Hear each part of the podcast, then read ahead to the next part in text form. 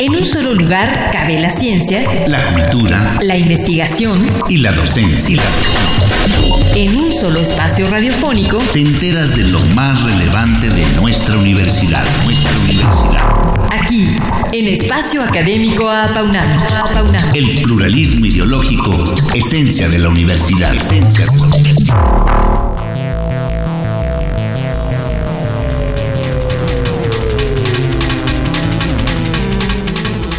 Decir por nuestro invitado, la paráfrasis es el mecanismo lingüístico subyacente en muchos actos de plagio, cuya detección automática es uno de los mayores retos. La tarea de detección o reconocimiento de paráfrasis reside en identificar si un conjunto de oraciones, típicamente un par, son semánticamente equivalentes.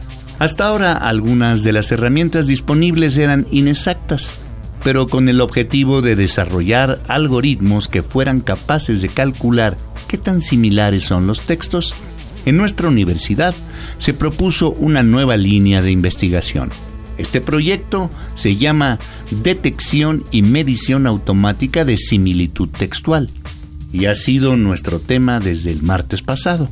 Hoy seguiremos profundizando en sus características y propósitos.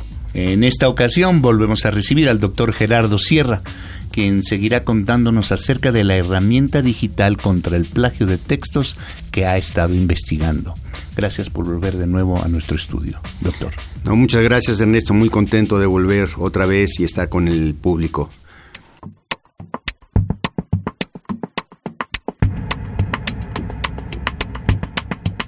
El doctor Gerardo Sierra es ingeniero civil egresado de la Facultad de Ingeniería de la UNAM. Obtuvo el grado de maestro en lingüística hispánica en el posgrado en lingüística y el de doctor en lingüística computacional en la actual Universidad de Manchester. Es parte del Comité de Revisión de Planes de Estudios de la carrera de Ingeniería en Computación en la Facultad de Ingeniería y miembro de la comisión dictaminadora de la División de Ingeniería Eléctrica de la Facultad de Ingeniería. Ha sido jefe y fundador del Grupo de Ingeniería Lingüística, representante del director del Instituto de Ingeniería y representante de tutores del mismo instituto ante el Comité Académico del Programa de Posgrado en Ciencia e Ingeniería en Computación. Presidente del Comité Editorial del Instituto mencionado y miembro del H Consejo Universitario de la UNAM, entre otros.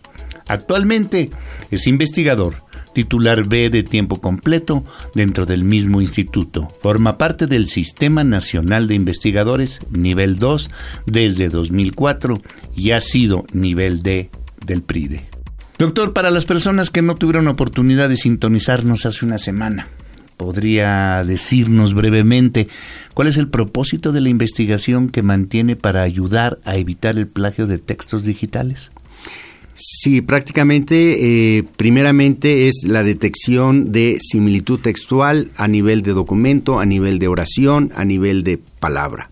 Son distintos niveles eh, y aquí interviene la parte de la lingüística computacional eh, que tiene distintas aplicaciones, la detección de similitud textual para clasificación, agrupamiento, resumen, y es parte de la lingüística forense donde nos interesa la detección de plagio eh, y tiene aplicaciones para atribución de autoría o perfilado de autor, por ejemplo. ¿Nos puede decir brevemente qué es lingüística forense? Claro que sí, la lingüística forense entonces es la interfaz entre el lenguaje y la ley, eh, donde se trata de mostrar evidencia sobre eh, aspectos lingüísticos eh, para un juicio determinado. Doctor, ¿cómo se llama el diseño del sistema denominado símil y en qué consiste? Eh, símil como tal lo que busca es la similitud léxica entre pares de oración de, de un, par de, de, un conjunto de textos. Empecemos por un par de textos. Lo que se trata es detectar cuando la oración de un del primer texto es similar a otra oración del segundo texto.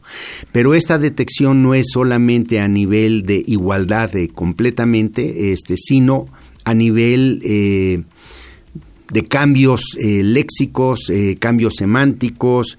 Eh, entonces es comparar las oraciones, comparar los textos, los pares de palabras, para detectar cuando las oraciones son similares. Esto de que sean similares nos puede dar indicios de que existe una paráfrasis, aunque no necesariamente. ¿Y qué son los métodos basados en semántica distribucional y por qué fueron determinantes para esta herramienta, doctor Sierra? Eh, justamente la semántica distribucional lo que busca es eh, encontrar las palabras que están relacionadas unas con otras eh, y ver las palabras en el contexto, no de manera aislada.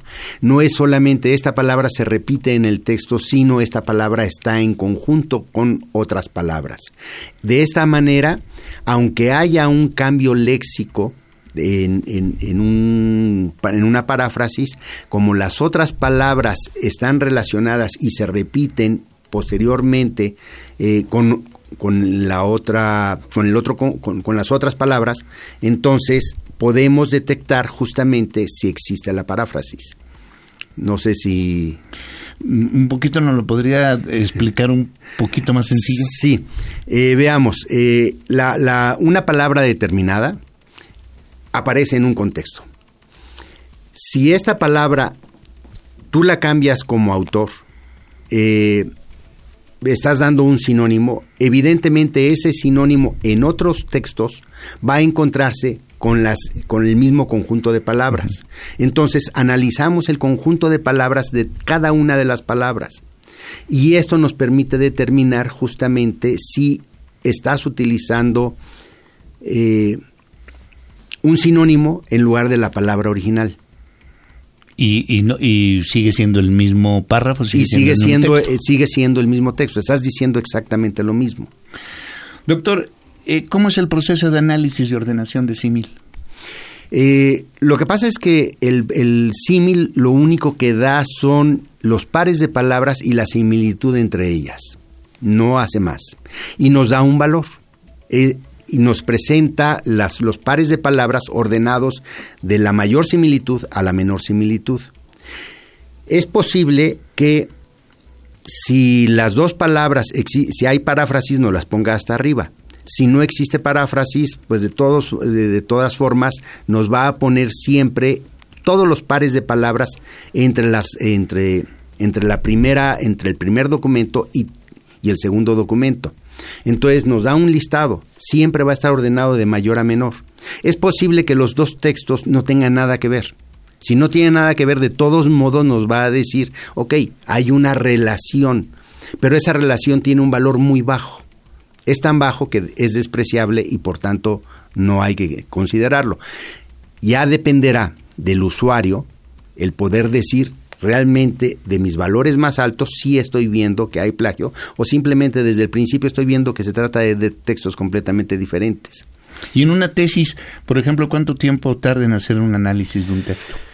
Desgraciadamente aquí es un problema muy complejo computacionalmente porque estamos analizando cada una de las oraciones contra todas y cada una de las oraciones del otro texto.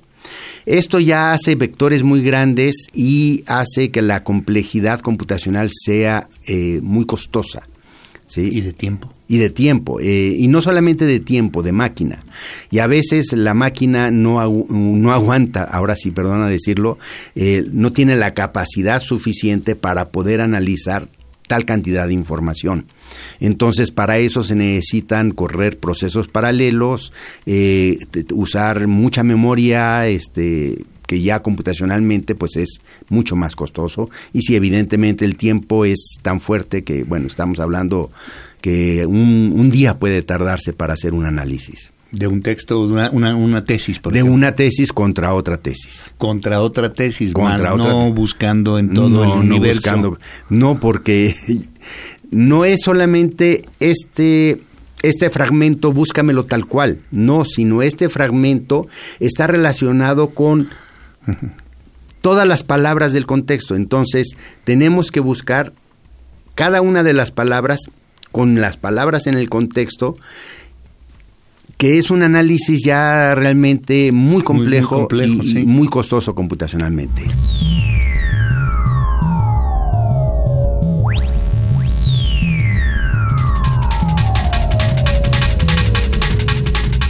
Continuamos nuestra conversación con el doctor Gerardo Sierra acerca de una nueva herramienta digital denominada Simil. ¿Cuál es el papel del usuario de Simil? En ese sentido, determinar si hubo la paráfrasis o no hubo la paráfrasis. Recordemos que Simil lo único que hace es presentarnos secuencialmente, nada más. Eh, pero no está diciendo aquí hay plagio o paráfrasis. No está diciendo aquí existe similitud. Entre una palabra y otra va a haber similitud simplemente porque tienen letras. ¿Y cuáles son las expectativas que se tienen con respecto a esta investigación y en qué fase se halla? Bueno, todavía tenemos mucho que mejorar el sistema. Realmente lo que tenemos es apenas un prototipo. Entonces, eh, por un lado, tenemos que eh, dada la complejidad del paráfrasis, cuando un texto, una, suponte una oración, la divides en dos partes y la combinas junto con otra oración, entonces eso es más difícil de detectar. Entonces necesitamos también hacer que el sistema pueda segmentar las oraciones en unidades más pequeñas sin perder el sentido de lo que se está diciendo. Nos falta, para que sea accesible, eh, resolver los problemas de la complejidad computacional, eh, y poder hacer una interfaz eh, gráfica, un sistema. Entonces, todavía hay mucho trabajo por adelante. ¿Y qué sigue, qué sigue de esta línea de investigación, doctor Sierra? ¿A dónde van? Bueno, todavía hay mucho trabajo por hacer. Estamos eh, proponiendo la propuesta ante CONACIT eh, para la continuación del proyecto. Y bueno, pues mientras estamos trabajando en, en otros proyectos. ¿Qué otros proyectos tiene para el 2018, doctor? Bueno, actualmente tenemos un proyecto de CONACIT de Fronteras de la Ciencia sobre el léxico bilingüe de eh, lenguas de escasos recursos digitales, específicamente las lenguas indígenas mexicanas.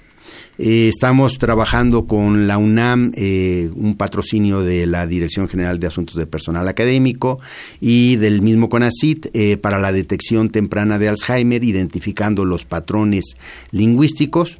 Y también tenemos otro proyecto sobre el lenguaje discriminatorio en Twitter de los candidatos justamente en esta en este periodo de elecciones. Uno ahí sí tiene campo.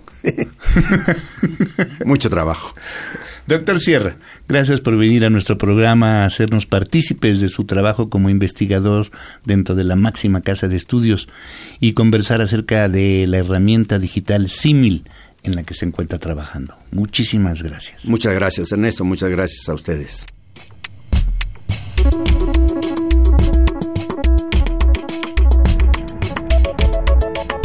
Participamos en este programa, realización y postproducción Oscar Guerra, guion de Sabrina Gómez Madrid y la operación técnica de nuestro compañero Ricardo Pacheco.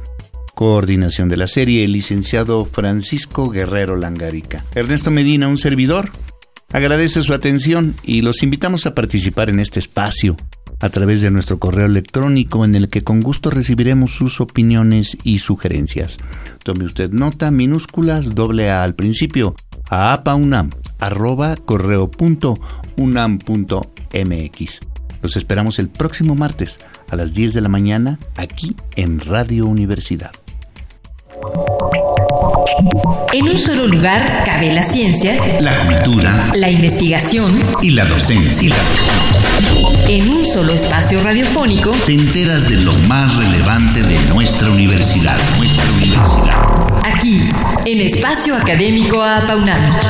El pluralismo ideológico, esencia de la universidad. Esencia de la universidad.